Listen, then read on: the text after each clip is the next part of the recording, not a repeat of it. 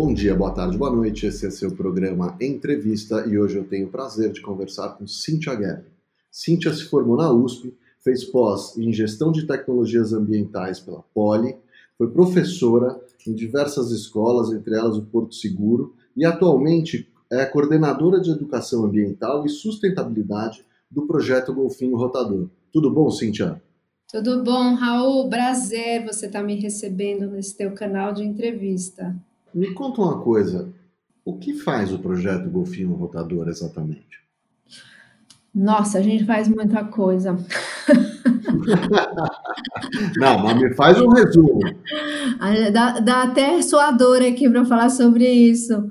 Mas vamos lá. Bom, o projeto Golfinho Rotador foi criado em, em 1990 por uma ideia lá atrás é, do, do, José Martins, que quando pequenininho, né, em 5, 6 anos de idade, é, é até bem interessante a história dele, eu acho bacana contar isso, muita gente não conhece, mas ele viu um documentário do Jacques Cousteau na TV Bandeirantes, quando ele tinha uns 5, 6 anos de idade, e depois que ele viu esse documentário do Jacques Cousteau, ele foi tomar banho de banheira com os irmãos. É, diga-se de passagem que ele é do interior do Rio Grande do Sul, né? Ele não é de nenhuma cidade do litoral. É. E aí ele foi tomar banho com os irmãos na banheira, aí ele ficou assim sentado na beiradinha da banheira, batendo os pés na água, e virou e falou: Eu quero ser oceanógrafo é isso que eu quero ser da minha vida. Ele tinha acabado de ver o documentário do Jacques Cousteau, né? Então ali ele já teve uma inspiração por um grande nome. Provavelmente tinha acabado de ouvir a palavra oceanógrafo também pela primeira vez, né? Com certeza, com certeza, né? Aí mais para frente na oitava série, ele na escola, ele teve uma professora de USPB que foi para Noronha e isso foi na volta da, das férias, né? As primeiras aulas, a professora, ah, onde vocês passaram as férias? Aí cada um contou onde passou as férias e ela contou que ela tinha ido para Noronha.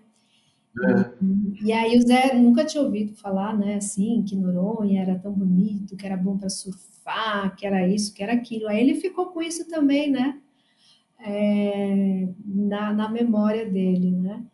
E, bom, aí a vida passou, ele acabou estudando oceanografia, é, em Rio Grande, né, no Rio Grande do Sul. E, e depois ele foi para Noronha a, a serviço e, e, acabou criando esse projeto, né, sozinho, né, de uma ideia assim que já vinha lá dos 5, 6 anos de idade, que na época quando ele foi para Noronha não tinha nenhum projeto, nenhuma ONG, não tinha ninguém que fizesse o monitoramento dos golfinhos rotadores que são os golfinhos, essa espécie, né, o Stenella longirostris, que é essa espécie que visita diariamente Fernando de Noronha. E, e aí ele começou esse monitoramento dos bichos, né? Você me perguntou o que, que o projeto Golfinho Rotador faz. Então, quando o projeto foi criado, em 1990, era praticamente só o Zé, é, ele fazia esse monitoramento, né? Porque para você entender um animal, você tem que monitorar, você tem que observar e de preferência diariamente, de cedinho até a hora de, né, do clarear do dia até o escurecer, para entender o que, que esse animal faz lá em Fernando de Noronha. E assim ele começou com essa ideia, né? Pai trocínio muitos anos, o pai dele ajudou muitos anos ele manter esse monitoramento, depois ele começou a dar aula na escola, né? Não, porque convenhamos, né? O, o, hoje em dia é muito fácil você entender isso, não? A pessoa então chegou lá e falou, não, é melhor a gente monitorar aqui esses bichos, que eles devem ter uma super importância, não sei o que. Hoje em dia me parece é bastante óbvio que alguém faça isso, mas nos anos 90 acho que era um pouco na contramão da, das ideias, não é? É, sem dúvida. Já existia o projeto Tamar lá, né? Porque o Tamar, é, se não me engano, está fazendo 40 anos, ele acho que tem 10 anos a mais do que a gente. Nós somos uhum. parceiros né, na rede Biomar. É, são, são seis projetos patrocinados pela Petrobras, por meio do programa Petrobras Socioambiental, e são todos projetos que têm uma espécie bandeira, né? O tamar tem a tartaruga marinha, nós o golfinho rotador, tem o albatroz, baleia jubarte, o coral e o meros, né? E todos nós trabalhamos com a conservação marinha. E é muito importante para você entender o animal e até criar regras, normas, ajudar a, a escrever legislação, é, só se você monitorar entender aquele animal, porque senão você vai falar daquele animal como, né? Se você não estudar. Então, não, vai criar uma regra que pode ser, até ser super bem intencionada, mas que no final prejudica, porque você não sabe o que você está fazendo. É, com, com qual fundamento, né? Com é. a base, né? Então, é, o, que, o que o projeto começou a fazer foi exatamente pesquisa e educação ambiental na escola. Só que o, o projeto foi crescendo, né? É óbvio que uma pessoa sozinha não consegue é, levar por muito tempo, se a pessoa tem, óbvio, uma, uma ambição maior, né, de se transformar num, num projeto de referência, com reconhecimento no Brasil, no exterior, ela não vai ter poder ser sozinha, ela tem que ter vários braços, né? E vários parceiros é, na área científica, de educação, e também até o apoio da comunidade local, né? Porque se você está numa comunidade que não te apoia, que né, não é parceiro, você também não consegue, né? Você não está, né? Se você está numa comunidade que não te apoia, você não está. Você não está, exatamente. Então as coisas foram caminhando de uma forma muito positiva né, tendo muito apoio da comunidade local, dos órgãos locais, também a administração da ilha. Na época não tinha o ICMBio, era ainda IBAMA. É, e, e, o, e, a ONG foi crescendo, né? recebemos patrocínios. Não, pera, então, pera, uma, uma, pera um pouco, deixa eu entender uma coisa. Aí, a ideia principal era uh, observar e entender o comportamento dos golfinhos rotadores, uh, para protegê-los e também assim quais foram as coisas curiosas que vocês descobriram de tanto é, observar os golfinhos roubadores? Então, o que, o, o que se viu né, com esses 30 anos aí de monitoramento, isso a gente já sabe, óbvio, já descobriu, não agora, né, já faz tempo que a gente descobriu, é, que os golfinhos rotadores, apesar deles serem golfinhos oceânicos, a gente só vai ver em em alto mar, né, em profundidades maiores, como lá no Noronha, que está no uhum. meio do oceano, só para as pessoas terem uma ideia, eh, Noronha está a 550 quilômetros de Recife, né? E mais ou menos uns 350 quilômetros oceano adentro, né, em direção à África, uhum. é, Natal.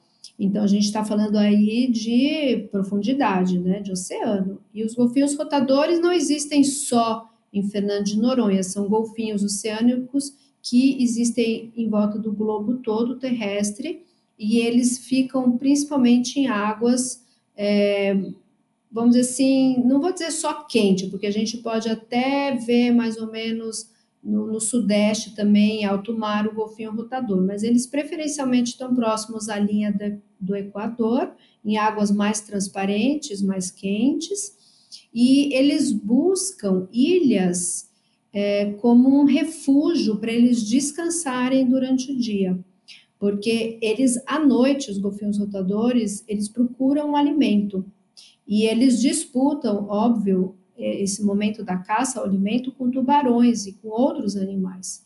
Então, o momento tenso deles é à noite, é, e isso é uma característica da espécie, né? Não só do golfinho de Noronha, mas do golfinho rotador em qualquer área do mundo, né? Isso já, já tinha sido, inclusive, investigado em outros lugares do mundo, mas em Fernando de Noronha, as expedições de pesquisa para entender se ele também se alimentava à noite também foram feitas e foram então registrados esses momentos, né? Até bem tenso, porque os pesquisadores tinham que mergulhar junto com o golfinho, o tubarão à noite, aquela confusão, né? Todo mundo comendo, pelo amor de Deus. Um comendo o outro, exatamente. é, e aí, durante o dia, eles ficam em Noronha. Então, normalmente, ao amanhecer, eles se aproximam de Fernando de Noronha, do Mar de Dentro, eles entram né, nessa área do Mar de Dentro, que são águas calmas e mais... O golfinho dorme? Então, é uma boa pergunta também. Eles não chegam a dormir como a gente, de assim, deitar na cama, ajustar o travesseiro bem gostosinho, né? E puxar uma uhum. coberta e tirar um ronco. Não é dessa forma. Mas eles é, é como se eles entrassem num, num perfil meditativo, sabe? Quando baixo metabolismo. Então, quando, quando, eles se aproximam de Noronha, eles passaram por aquela adrenalina, aquele estresse à noite, comendo, procurando alimento, se defendendo dos tubarões e blá blá blá. Aí chega em Noronha cansado, né? Chega cansado. Entendi. E aí eles diminuem o ritmo respiratório, o ritmo cardíaco, por isso que eles procuram águas calmas e transparentes, porque eles conseguem ver bem também. Mas, enfim, então, quando eles chegam em Noronha, eles, o que, que eles querem? Eles querem descansar e também realizar outros comportamentos vitais básicos para eles, que é cuidar dos filhotes, né? A gente tem registro das mães com os filhotes, os filhotes é, mamando nas mães, tendo esse cuidado parental tem também registro de cópula, né? É o momento que eles estão copulando. O golfinho adora namorar, inclusive eles copulam bastante. Tem o um momento também que eles brincam com alga, né? Todos esses momentos a gente tem nos nossos vídeos que estão disponíveis no nosso site, que é muito bem cuidado, inclusive, no nosso YouTube, enfim, nas nossas mídias, a gente tem vários vídeos que registram esse comportamento, então, de descanso, de amamentação, de cópula, de jogo de alga, que é um momento de socialização. Os, os mamíferos têm isso, né? De, de se socializarem. E, e, quando eles jogam com a alga, que eles jogam da nadadeira petoral para caudal, e eles ficam brincando é, entre um e o outro, além dessa socialização, também tem um treinamento é, como se fosse um treinamento muscular físico dos animais, né? Então, esse, é, essa questão... Então, esse, esse jogo e aqueles saltos que a gente vê, é, na verdade, são para ficar todo mundo condicionado, eles estão malhando. É, o, os saltos é, tem mais a ver com a comunicação, né? Porque a gente também já é, investigou. Então, por exemplo, se o golfinho faz uma rotação de uma forma, quando ele cai na água, ele cai com o corpo ou é, de uma forma mais impactante, menos impactante, só a cauda, só a cabeça. Então, dependendo do impacto que o salto dá na água e a quantidade de bolhas, aquela formação de bolhas que tem na água. É aí que está a comunicação, do aí jeito é que... que... ele bate o corpo na água, a hora que entra na água. Exatamente. Então, os golfinhos que estão ali por perto, a gente já percebeu um, uma forma padrão de comportamento. Então, já de teve. Resposta a esse tipo de salto? Um Exato. salta, os outros fazem um é o mesmo comportamento, eles dão a mesma resposta. Por exemplo, tem um tipo de salto que a gente apelidou de vem cá, meu filho, que a mãe salta ou algum adulto salta, porque é uma sociedade matriarcal. Então, muitas vezes não é a mãe necessariamente que está cuidando do filhote, pode ser uma outra fêmea, né? Pode ser a irmã mais velha ou não necessariamente uma irmã, pode ser uma, uma golfinha fêmea, de qualquer forma, daquele grupo. E não precisa ser a tia, pode ser a comadre, é isso? Pode ser a comadre, exatamente. Quem sabe a madrinha, né? E, e aí o, o filhote se aproxima. Então a gente apelidou de Vem cá, meu filho. Eles têm esse comportamento de salto também durante o, o momento tenso lá da, da alimentação fico perguntando, será que eles estão treinando um código de comportamento? Ó, se eu pular para cá, vocês virem para lá, que assim a gente pega o cardume? Ou eu estou delirando? Não, não, com certeza. Assim, que normalmente quando eles pegam os cardumes, eles circulam, né? É meio, meio parecido com vídeos que já também mostraram com as orcas, né? As orcas também têm isso, delas caçarem é, com uma estratégia super bem planejada, né? Elas vão circulando, circulando o cardume, o cardume fica meio que se enlouquecendo ali, e aí elas é, vão por baixo e saltam, e aí abocanham, né? Então, é, eles têm, eles têm assim uma inteligência absurda, né? Porque é a sobrevivência deles, né? Eles têm que criar estratégias e, e, como são animais que caçam em grupo, cada um tem um papel ali, né? Naquele momento. Então, isso é, isso é bem interessante. Então, essa descoberta de que o golfinho precisa de Noronha, porque nesse momento ele está completando comportamentos né, vitais importantíssimos, que é você amamentar o filhote, cuidar do filhote, continuar a reprodução, a cópula, eles socializarem. Então, isso nos faz acreditar que o turismo náutico, de uma forma geral, tem que entender isso, tem que respeitar e tem que é, porque tem legislação né, de observação a cetáceos. Então, a gente dá muito curso de capacitação, não só para o meio de hospedagem, como eu falei antes, mas também para o pessoal que faz turismo náutico. Pro pessoal mas isso é o quê? Não se aproxime? É esse tipo de coisa? É, a gente tem, inclusive, um adesivo, que a gente até mandou fabricar. Né? É tem uma... a Baía dos Golfinhos, né? Se evitar esse local já resolve o problema em grande parte, ou não? É, a Baía dos Golfinhos já é fechada há muito tempo, né? Para mergulho, ah. para entrada de barco, só para pesquisa autorizada, né?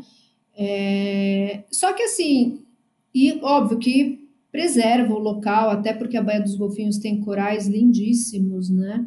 Então também acaba preservando toda a vida marinha que tem ali, não só os golfinhos, lá a gente vê muitas vezes tartaruga, tubarão, raias, enfim, assim, é uma biodiversidade marinha incrível que tem na Baía dos Golfinhos. Mas é, o, o, que acontece é que o turismo náutico, de forma geral, em Noronha aumentou muito. E, e como os golfinhos vão para Noronha descansar, eu sempre faço a comparação com a gente. Imagina, você passou um dia trabalhando, um dia ferrado, estressado, barulhento, cheio de problema, porque é o dia a dia da gente é assim mesmo, né? Aí você chega na sua casa, você quer descansar, você quer silêncio, você quer ir para o seu quarto, você quer dormir. Aí, de repente, começa a ter zoeira na tua casa. Uma pessoa, teu vizinho, inventa de dar uma festa, né, um som super alto, ou começam a tocar campainha, ou é o teu telefone tocando toda hora. Então, na, bem na hora que você quer descansar, começa a ter um monte de zoeira. E... Então, essa é a analogia que a gente que vocês deixam para a comunidade, é isso? É, exatamente. Não que não é para ter turismo, de nenhum, mas é a questão de novo da quantidade, né? Será que essa quantidade. Não, mas isso me leva a uma pergunta que é que é fiquei super curioso agora, porque que Noronha é super importante para os golfinhos, já deu para perceber. E os golfinhos são importantes para Noronha também? Ah, com certeza, né, Raul? Porque um dos atrativos é, turísticos, vamos dizer assim, né? Porque é, Noronha tem vários atrativos turísticos. Tem a beleza cênica, que é indiscutível, que é maravilhosa. Mas óbvio que as pessoas, o, o golfinho tem um carisma, né? Ah, Quem sem dúvida de golfinho, né? Assim, as pessoas podem até não gostar de um bicho, de outro, de barata, de escorpião, de aranha, mas golfinho é unânime, né? Tá na história da humanidade é essa esse vislumbre, essa paixão, esse carisma pelo animal, essa curiosidade pelo animal, né? Então, é, a gente inclusive fez um estudo há um tempo atrás, a gente está até atualizando esse estudo, que chama Valorização Econômico do Recurso Ambiental. O golfinho é um recurso ambiental. E qual que é o valor econômico desse animal para a comunidade noronhense que vive do turismo? É, ninguém mata o golfinho, claro, a gente não está falando do valor econômico do bicho morto, a gente está falando do bicho vivo. E o bicho presente em Fernando de Noronha, porque as, as saídas de barco, é, seja o barco motor ou as canoas havaianas, hoje que tem muito em Noronha, as pessoas querem ver golfinho, né? Então, o golfinho tem uma representatividade econômica para o turismo, principalmente náutico de Fernando de Noronha, que é o que movimenta. Muito melhor o sujeito ir de, de veleirinho ou de canoa do que ir de lancha, né? É, mas a gente... de prejudicar de canoa também, também é ruim? Não, eu, eu diria que de qualquer forma que a pessoa saia, motor, canoa, stand-up, sei lá, que seja, todo mundo quer ver golfinho. Óbvio que é, o, o, motor, o barulho, né, aquilo que a gente estava falando do barulho, incomoda o animal, porque eles se comunicam embaixo d'água e o ruído do motor, dependendo do tipo do motor, do casco do barco, interfere muito na comunicação entre eles. Fora que já teve também atropelamento de golfinho, de tartaruga, com lancha rápida, pessoas que não respeitaram a velocidade, que é no máximo 5 nós, né? Então, é aquilo que a gente estava falando também da legislação. Então, os nossos cursos de, de capacitação insistem muito nisso, assim, vamos fazer turismo, mas vamos fazer um turismo sustentável, né, pautado pelo respeito da legislação e, e pelos estudos de capacidade de suporte que já foram feitos para a ilha. E, e, pelos estudos de capacidade de suporte já mostrou que Noronha passou dos limites realmente em números, né? Então, é, é muito importante que a comunidade entenda o valor não só dos golfinhos, né? Porque a gente usa o golfinho como uma espécie bandeira, mas a nossa preocupação e de todos esses projetos patrocinados pela Petrobras, que todos nós aí temos 20, 30, 40 anos de expertise, né, nesse assunto, é, é que as pessoas entendem a importância dos, dos oceanos saudáveis, de toda essa biodiversidade marinha. É o peixe, né, é o coral, é o golfinho, é a baleia, é nas O golfinho aves, pode ser um termômetro? Com certeza, é um bioindicador, com certeza. Às vezes, é, o que acontece? Aparece um monte de golfinho morto, como já aconteceu é, em Sapetiba, lá no Rio de Janeiro. Depois eles foram fazer uma análise da água, a água estava super poluída. Ah. E se a água está poluída para o golfinho, a água também está poluída para a gente, também não é saudável para a gente, né? Porque de um tempo para cá, o, o, golfinho rotador tem mudado seu comportamento em Noronha. Ele não tem. Ah, é? É, então, porque, porque a Baía dos Golfinhos ficou fechada, né? Ela foi fechada. É, porque era a casa dos golfinhos. Os golfinhos chegavam em Noronha e iam para a Baía dos Golfinhos. Isso, assim, por muitos anos teve esse registro, que os golfinhos chegavam cedinho, seis da manhã, por aí, e saíam lá pelas quatro da tarde, iam embora de Noronha para procurar alimento, né, em águas mais profundas. E de um tempo para cá, é, os golfinhos começaram a ficar numa outra região, na Entre Ilhas, que é a, a outra parte da ilha, né, por onde Noronha... Ah, é? É. E o que aí a gente tem as nossas suposições, as nossas teorias, e para isso a gente precisa sempre estar tá monitorando, fazendo estudos, né? É, por causa das. Tudo começa com uma teoria, né? Sempre tem é, que começar com uma teoria. É, e, e aquela pergunta, e uma pergunta, mas por que os golfinhos não vêm mais para a Baía dos Golfinhos agora eles estão ficando na Entre Ilhas, né?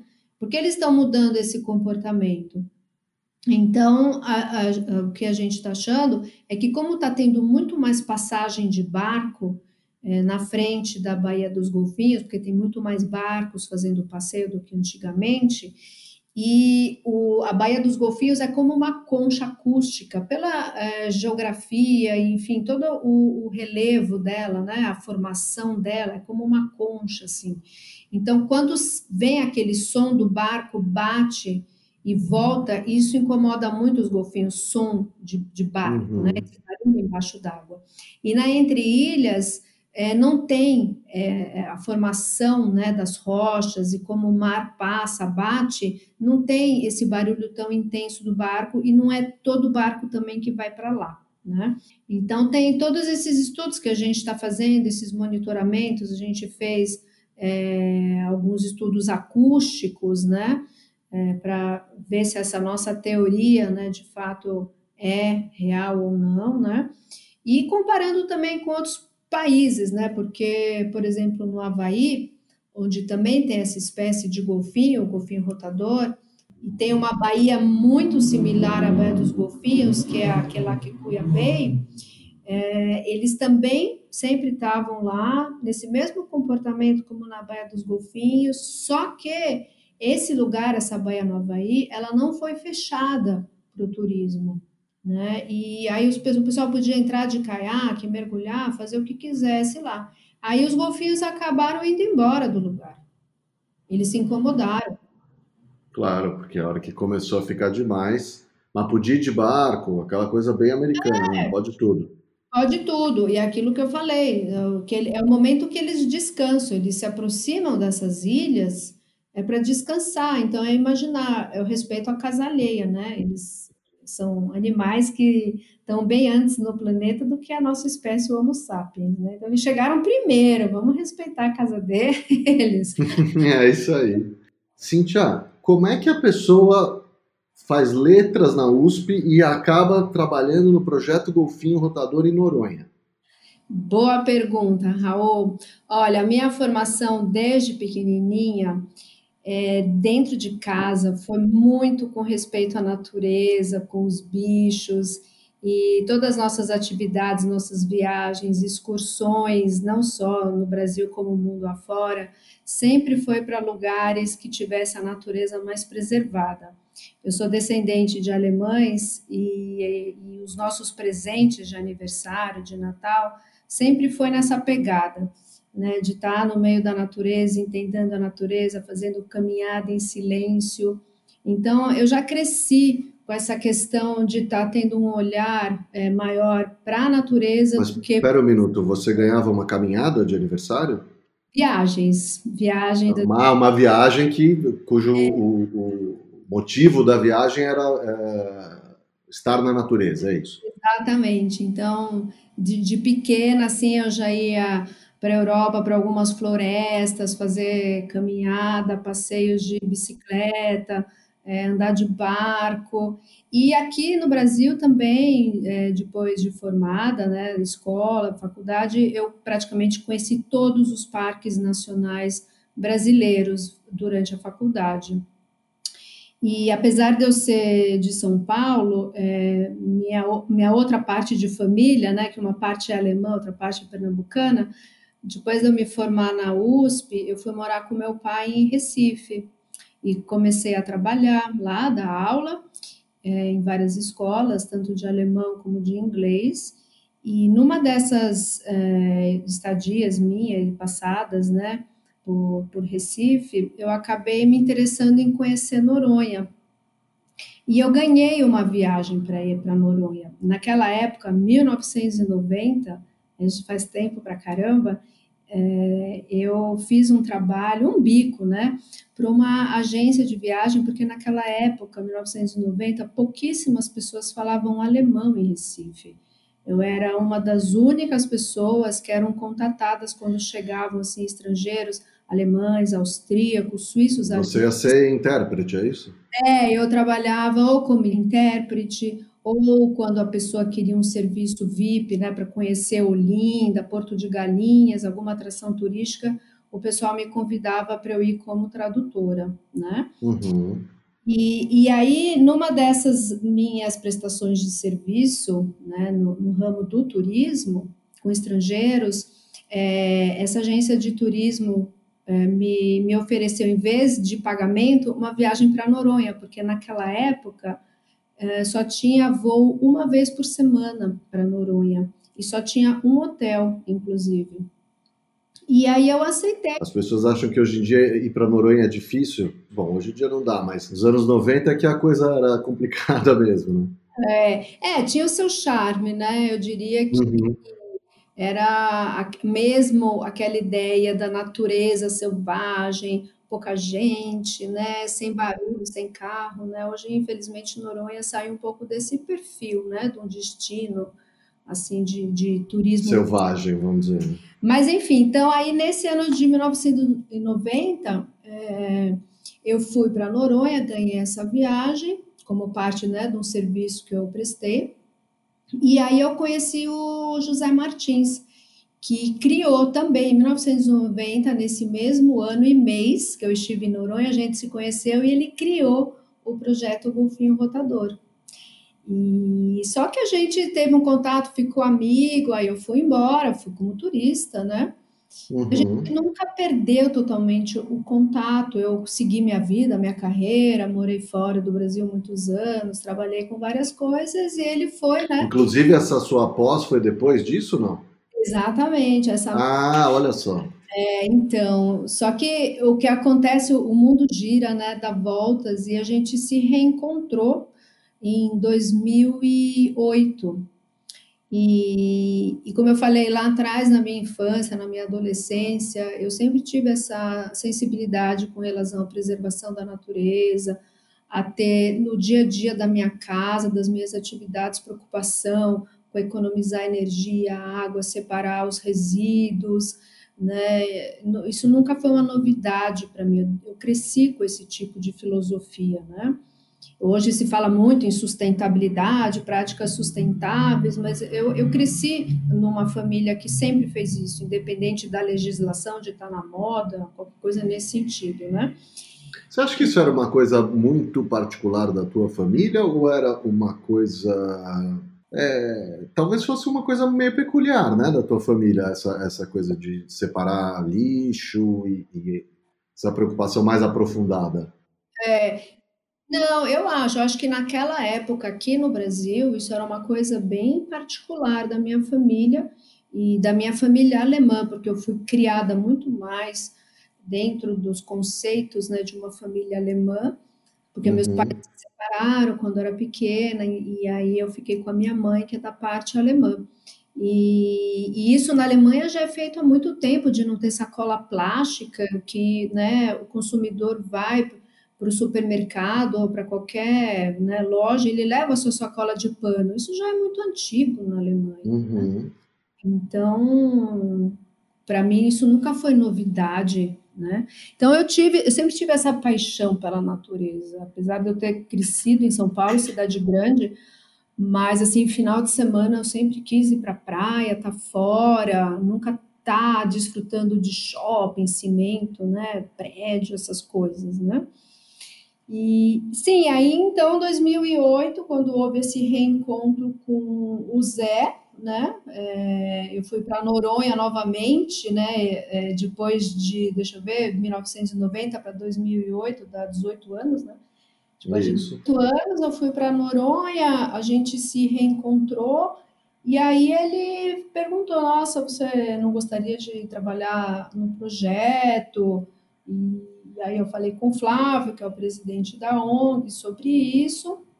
E aí eu comecei a me especializar nessa área, estudar mais, me aprofundar, fazer cursos, inclusive na Associação Brasileira de Normas e Técnicas, para implementar sistemas de gestão ambientais, como a ISO 14001 e a, a norma brasileira também, 15.401, que é para implementar sistema de gestão é, sustentável em meios de hospedagem. São boas, na sua opinião, Cintia, essas normas? Eu não sei, nem, eu não sei nem quais são, mas você acha que são adequadas? Se a gente, a gente consegue cumprir a norma, a gente chega perto, como é que é a Olha? É, toda empresa, né, ela sempre está nesse processo que se chama melhoria contínua. Sim. Então, sempre, a gente sempre pode se melhorar em todas as questões, e hoje se fala muito sobre responsabilidade socioambiental, né? Então, essas normas, como elas são descritas em requisitos, né? Então, isso facilita muito para você implementar. Obviamente que se você tiver um consultor ou um gestor dedicado para isso, é mais fácil, porque toma tempo. Não vou dizer uhum. que é uhum. difícil, mas toma tempo, como todo trabalho, né? Sim, para ficar bem feito e essa coisa da responsabilidade, né, que agora começa de fato a recair sobre os gestores, né? Exatamente. E quando a gente implementa essas práticas sustentáveis nas empresas, o, o, legal disso é que tem um casamento perfeito da economia financeira, porque você evita desperdício, com a preservação do recurso natural. Dois exemplos básicos, por exemplo, é a gente pensar água e energia. Se você é, não desperdiçar água e energia, isso vai, óbvio, recair na tua conta do mês e, ao mesmo tempo, você vai estar preservando a água e aquela matriz energética que seja, sei lá, diesel ou hidrelétrica, que seja, né? Uhum. Então, é por isso que é um casamento perfeito, a gestão sustentável, a gestão ambiental, porque economiza o recurso, tanto natural como financeiro. E, e é isso que a gente vem fazendo em Fernando de Noronha há muitos anos, né?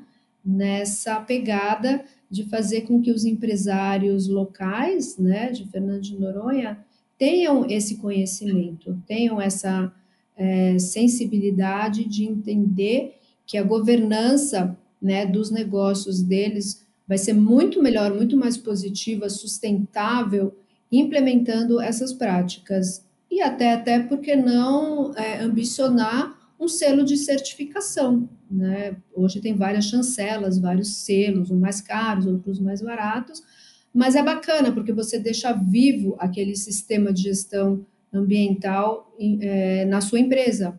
Eu tenho a impressão de que quando Noronha reabrir as portas para o turismo, talvez isso esteja muito mais em voga, né? Eu acho que é, empresários, grupos hoteleiros tal, vão procurar se certificar muito mais e ter uma preocupação ambiental mais, mais pujante, assim, né? Pujante.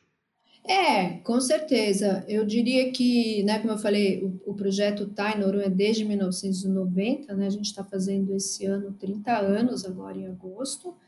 São décadas, três décadas, né? Com muito orgulho que eu falo aqui em nome do projeto Golfinho Rotador.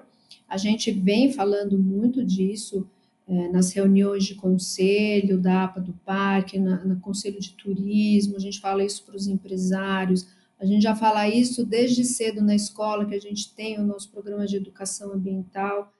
Vocês têm várias cartilhas, né, também, que estão disponíveis no site, que eu é, dei uma olhada. Exatamente. A gente já vem falando isso há muito tempo. Agora, a pressão do turismo em Noronha, às vezes, é tão grande que, é como eu falei, precisa ter um gestor, precisa ter um consultor, precisa ter alguém no dia a dia que dê as diretrizes, faça auditoria interna, é, faça planilhas, monitore, para ver se realmente está tendo resultado, né? Uhum. E, e, a nossa, realmente, o nosso desejo para Noronha é, quem sabe agora começando do zero, porque vai começar do zero e vai começar devagar o turismo, né? Vai começar todo vapor, que as pessoas... Espera-se, né? É, as pessoas acho que não. Não, mas espera um minuto, a todo vapor. Se chega um Boeing lá em Noronha, já é a todo vapor. É, mas Ou... eu acho que eles, assim, a ideia é, é voltar de pouco em pouco, né? Hum. Porque as pessoas também estão eh, passando, talvez, por um, por um, não vou dizer uma crise financeira, mas os gastos vão ser revistos, né? Talvez a prioridade nesse momento não seja o turismo, não sei. Isso a gente também só vai saber na hora que a ilha abrir, mas de qualquer forma, internamente, Noronha, está se fazendo reuniões e, e, e, revendo realmente. Será que adianta ficar enchendo a ilha como a ilha estava, né? Cheia, cheia de carro, cheia de bug, cheia de um monte de coisa barulhenta, as atrações turísticas lotadas, porque a qualidade de, da experiência do turista caiu muito, né? Então, sem dúvida quantidade a qualidade, o que, que, que Noronha quer? O que a gente vem falando há muitos anos para o trade do turismo. Vocês querem o quê? Quantidade ou qualidade? Né? Vocês querem sustentabilidade ou um turismo predatório? Então... Mas então, agora, isso deve ser uma discussão para mais de hora, né? Como dizem lá no, no interior, porque é, muito provavelmente a, a comunidade hoteleira se estruturou para a quantidade. Até que não, né? Porque o sistema de hospedagens de Fernando de Noronha, que eram casas domiciliares, até eles são chamados de hospedarias domiciliares, eram casas, né, dos moradores uhum. da ilha que estavam vinculados ao serviço do governo federal, da aeronáutica, da marinha, né, lá atrás, antes de Noronha se abrir para o turismo. Então, e, e Noronha, por ser restrita, pequena, nunca teve um hotel de grande porte, né? Então, é, tem normalmente as hospedarias domiciliares têm sete quartos, né, com uma capacidade aí talvez de 14 pessoas, pensando num apartamento duplo. Essa é mais uhum. ou menos a média. Então, dá para arrumar a casa, né? É, a gente espera que realmente os empresários locais se organizem. A gente já deu vários. Mas você, na sua opinião, se, se estancasse o número de turistas, vamos dizer, acabou a pandemia, abriu, voltou ao normal, o turismo funcionando. Se ficasse parado no número de turistas que haviam é, no ano passado, já seria ótimo ou precisaria diminuir? Olha, Raul, é uma pergunta bacana que você faz, porque, na verdade, o número de pessoas, eu acredito, assim como a gente já conversou em várias reuniões, não é tanto problema. A questão é quando a infraestrutura local e também né, todos os serviços turísticos não acompanham esse número. Porque Fernando de Noronha, é, pelo IBGE, tinha uma população né, de duas mil, quase três mil pessoas. Só que a gente sabe que esses dados do, do IBGE estão totalmente desatualizados. Hoje a gente tem aí uhum. um número de 5, 6, 7 mil moradores, ninguém sabe ao certo. Né? E aí, quando tem turista na, na alta estação, a gente pode ter aí de mil a duas mil pessoas ao mesmo tempo na ilha. Então, a gente chega aí numa população de 8, 9 mil, só que a infraestrutura de Fernando de Noronha é para 3 mil pessoas. Então, teria que melhorar o saneamento básico, teria que melhorar o acondicionamento e abastecimento de água. Né, pra... Mas daria para fazer? Porque não sei, me parece, eu não quero aqui ser é, defensor de um lado nem de outro, mas me parece que, que precisaria diminuir o número de turistas, porque não, não tem como você ir numa população de 3 para 9 sem fazer uma grande melhoria de infraestrutura, e uma grande melhoria de infraestrutura em Fernando de Noronha significa o que? Virar a ilha de ponta cabeça? É, a gente acredita assim que existe. Dá um... para fazer? Você acha que dá para fazer? É isso que eu queria saber. É, aí vai ter, vai ter a vontade política e o recurso financeiro, né? Que dá, dá, porque hoje tem tecnologias incríveis, né? Mundo afora. É, por exemplo, a nossa matriz energética hoje em Noronha, a gente conta com 92% de diesel, né? Uhum. O principal consumo... Eu tinha certeza que você... Eu fiquei pensando, ela vai falar solar ou eólica? Solar é diesel? Diesel, 90... 98% é diesel? 92%, 90% é diesel e é. 1% é solar. Então, 30% desse gasto do, da queima do óleo diesel é para dessalinizar a água, porque a gente não tem fonte de água mineral, a nossa água vem do mar, que é um, um recurso, vamos dizer assim, infinito. Só que dessalinizar a água do mar é, um, é uma Ainda gasta muita energia, né? É uma atividade cara, é custosa, né? São Sim. filtros por osmose, são, são produtos importados, peças importadas, né?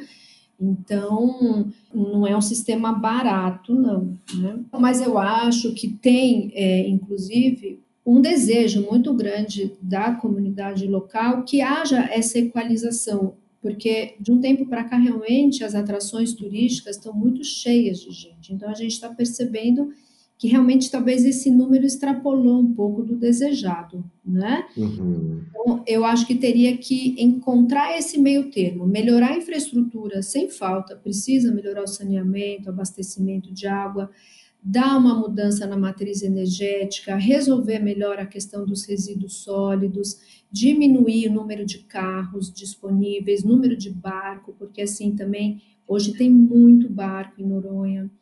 E isso tudo vai perdendo a qualidade, aquilo que a gente falou da experiência do turista, né? A pessoa chega lá esperando, ah, o paraíso ecológico, e de repente, putz, tudo lotado, barulhento, carro para lá, carro para cá, lixo na rua, não fa falta água, porque a gente recebe água uma vez por semana.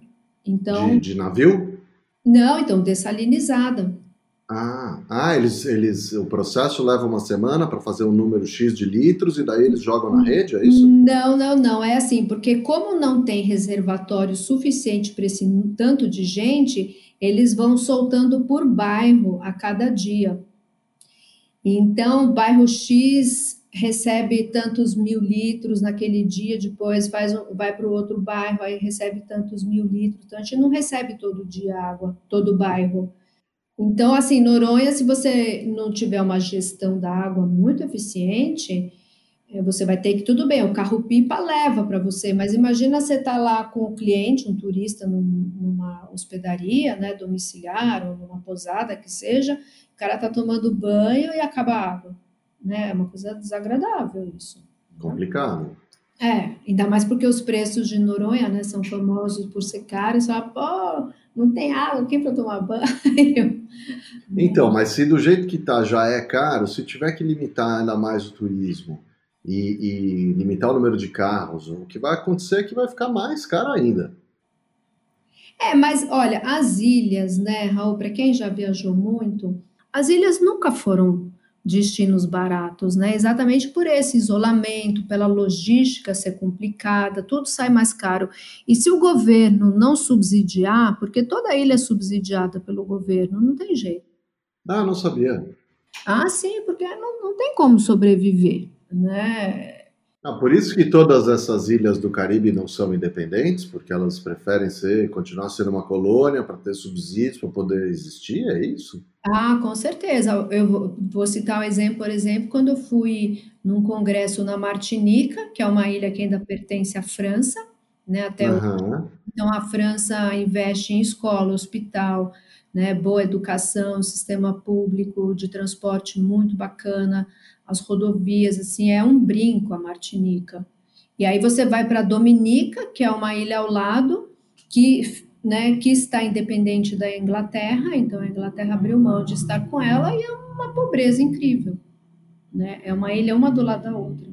É, não, não, é assim, uma ilha linda, maravilhosa, Dominica, né? Mas você vê já lixo pela rua, você já não vê aquela infraestrutura de países assim, de primeiro mundo, mas não vê mesmo, né? Então, ilha é isso, né? Assim, tem alguns, é, algumas exceções, tipo Açores, né? Mas Açores é um arquipélago grande que ele vai ter aí fonte de água mineral, ele usa também para energia Aí ele já passa a ser mais é, autossustentável. Exatamente. Eles têm área, eles criam boa, então eles têm os queijos próprios. Eles não são totalmente sustentáveis, né? Eles dependem de algumas coisas do continente, mas eles se viram assim no momento drástico de isolamento, é, eles não vão sofrer. Eles conseguem sobreviver Entendi. por mais tempo. Né? Bom, então no geral, quanto menor, mais dependente, é isso. É, e, e, que não tenha recurso natural, porque a gente não tem água, é, a gente não tem uma fonte de água mineral, a gente não uhum. tem uma horta, uma plantação que dê para dar comida para todo mundo, né? O nosso praticamente o nosso tomate, alface e cebola de cada dia vem do continente. Então, a Entendi. gente não, não, tem gado de corte, não tem leite, não, não tem uma série de coisas, né, em Noronha. Então, a gente é super dependente do continente. Né? Será que é mais fácil ser vegano em Noronha? Ou não? Deve ser bem mais difícil, na verdade. É, eu acho que sim, porque você vai estar dependendo das coisas frescas de hortaliças e frutas e verduras. É, isso não é sempre que tem em Noronha, não. Os enlatados, assim, essas coisas processados, os embutidos, os presuntos, salsichos, se tem à vontade, as carnes congeladas. Mas essas coisas frescas que eu amo, inclusive, comer, eu prefiro mil vezes, isso não, não, não tem sempre não em Noronha. E paga-se um absurdo, porque vem de avião, né? Então imagina o preço do, do quilo de tomate. Vocês reclamando aí no sul do, do quilo do tomate, não sabe como é que é lá na terrinha, né? É, exatamente. Mas, enfim, a, a, o projeto Rufem Rotador vem é, assim investindo muito nesses cursos todos de capacitação. Eu, por um tempo, eu fiz é, um, um, projeto para as posadas e dei três anos de consultoria em gestão sustentável para eles, né? E, e eu incentivei muitos a eles terem vasinhos e plantinhas que sejam de hortaliça, né, de, de rúcula, de algumas coisinhas para eles terem essa comida no jardim deles, né? Porque e rolou? Assim, algumas conseguiram fazer. E assim, com hortelã, com rúcula, com tomate, com pimentão, porque a terra de Noronha é muito fértil. Né? ah, é? É, teve um estudo da Embrapa que diagnosticou a terra de Noronha como uma das mais férteis do Brasil em, vir, em virtude de ser um solo vulcânico, né? Hum. E também a questão da incidência solar em Noronha, né? Então, as, as frutas, as árvores frutíferas que existem em Noronha, É, as frutas são extremamente doces. É, o, o, nosso único problema é a água, né? A falta de água, porque por meio ano. Teria que ser irrigado o negócio. É, por meio ano a gente é, vive na seca, que é o nosso inverno, que não cai uma gota do céu. Então, em virtude de todo esse mau abastecimento de água, a gente tem que optar ou você tem água para tomar banho e cozinhar, ou você vai ter água para tua horta. Para os dois não tem. Né? Uhum. Então, é, é, é, assim, problema nessa época, desse meio ano de seca. Mas o meio ano de chuva, aí você consegue plantar algumas coisas. Como é que tá, Cintia? Tá, tá regular ainda essa coisa da, da sazonalidade, do período de seca, do período de chuva, ou bagunçou tudo? Não, olha, até que Noronha ainda está bem, assim, dentro do, dos padrões esperados, né, que são já mensurados há, sei lá, 30 anos, mais ou menos, 40 anos, que se tem registro. É, até que tá, às vezes a chuva começa um pouco mais cedo, às vezes ela começa um pouco mais tarde, tem ano que ela está mais intensa, às vezes ela está mais suave. É, mas... Daí você vai ver, tem um padrão de 100 anos, que aí é... você começa a perceber. É, mas continua na, na, na, no padrão esperado, né? E, e só a água de Noronha também, né, que tem a questão de estar tá mais quente. A gente teve um branqueamento de corais esse ano, como teve no mundo todo, né? Então, isso é que tem sido com mais constância. E o, o isso é aquecimento da água do mar geral, é isso? É, exatamente. Noronha não... Todos os oceanos, não faltou ninguém, está todo mundo é, dentro do problema. É, essa é uma questão mundial mesmo, que foi mensurado isso no mundo todo, não foi só Noronha, que esse ano sofreu um branqueamento dos corais bem intenso. Né? Mas como teve agora toda essa questão da, da pandemia, então, infelizmente, o, o monitoramento por pesquisadores ficou um pouco prejudicado em alguns lugares do mundo, né? Bom, espero que tenha melhorado, como, como, várias coisas melhoraram, né? Com a poluição. É, com certeza, tomara, né? Tomara. Cíntia, foi super legal o nosso bate-papo, adorei. Fiquei sabendo várias coisas que eu não sabia, muito bom. Você quer deixar alguma mensagem final?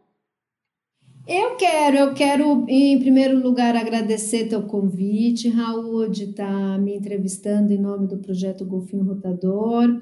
Eu tenho muita honra e tenho muito orgulho de trabalhar é, no projeto Golfinho Rotador, que está completando esse ano 30 anos, são muitos anos de batalha, de perseverança e, muito estudo, e a gente sempre envolvendo as pessoas né, nas nossas atividades porque não adianta você só se preocupar com o bichinho, o bichinho golfinho, a gente principalmente tem que passar o conhecimento para as pessoas, para as pessoas valorizarem a preservação da natureza de forma geral, né? Então, é isso. Eu espero que pós-pandemia a gente volte mais suave, mais devagar, com menos impactos mais solidário, pensando mais nas outras espécies que compartilham esse planeta, que não é só nosso, né? Esse, esse planeta é, tem várias famílias, né? E, e uma das famílias são os golfinhos, como as aves, as árvores, enfim, todos os bichos que estão aí no planeta. Valeu, Cintia. Super obrigado.